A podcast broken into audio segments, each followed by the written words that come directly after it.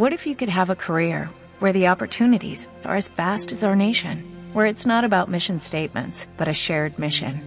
At U.S. Customs and Border Protection, we go beyond to protect more than borders, from ship to shore, air to ground, cities to local communities. CBP agents and officers are keeping people safe. Join U.S. Customs and Border Protection and go beyond for something far greater than yourself. Learn more at cbp.gov/careers. Hola a todos, muy buenos días. El día de hoy quiero compartirles un consejo maravilloso que es nada menos que de Shelomo Amelech, el hombre más sabio de todos. Este consejo a mí me encanta, yo trato de aplicarlo y cuando lo hago estoy mucho más tranquilo y más contento. Y lo decimos todos los días en la tefilá. El pasuk está en Mishle, Proverbios, capítulo 19, versículo 21. Y dice así, Rabot mahashavot velev ish, ba'atzat Adonai itakum. Lo que significa, hay muchos pensamientos en el corazón y en la mente de la persona. Pero al final, lo que decide Dios se va a hacer.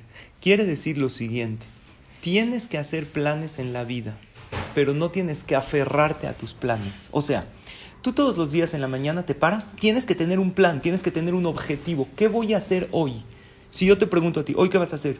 No, jajam, pues mire, me voy a tomar un café, después voy a salir con mis hijos, después estás planeando tu día, pero no te aferres a tus planes. No es de que si no sale como tú planeaste, ya haces corajes y te enojas. No, hay alguien que tiene un plan mejor. Y también no tener planes está mal. Hay gente, ¿qué vas a hacer? No, pues no sé, a ver qué. Planea tu día, planea tu semana, planea tu negocio. Hay gente que ya no planea. Oye, ¿qué vas a hacer en tu negocio? No sé, pues están las cosas tan del cake que ya mejor ya no hago nada. No, no, no, no. Tú planea tu negocio.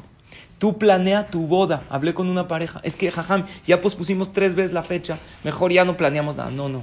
Estás mal. Tú tienes que planear, pero no tienes que aferrarte a tus planes. Hashem te dice, Rabot Mahashabot Belevish. Dios te pide, dame tu plan.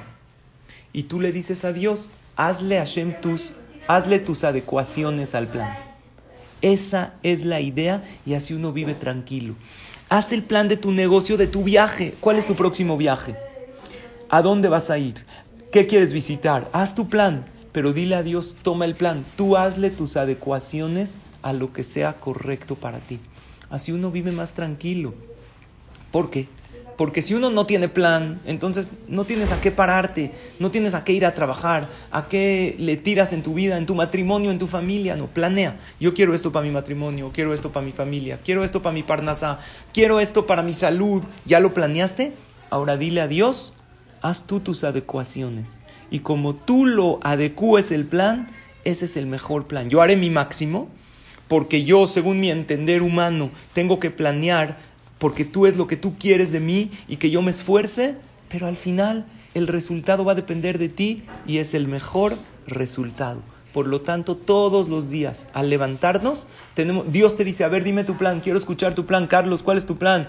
iPhone de HO, Soli, Mijael, Gladys, iPad de Mayer, ¿cuál es tu plan? Pero tú dile a Dios, este es mi plan.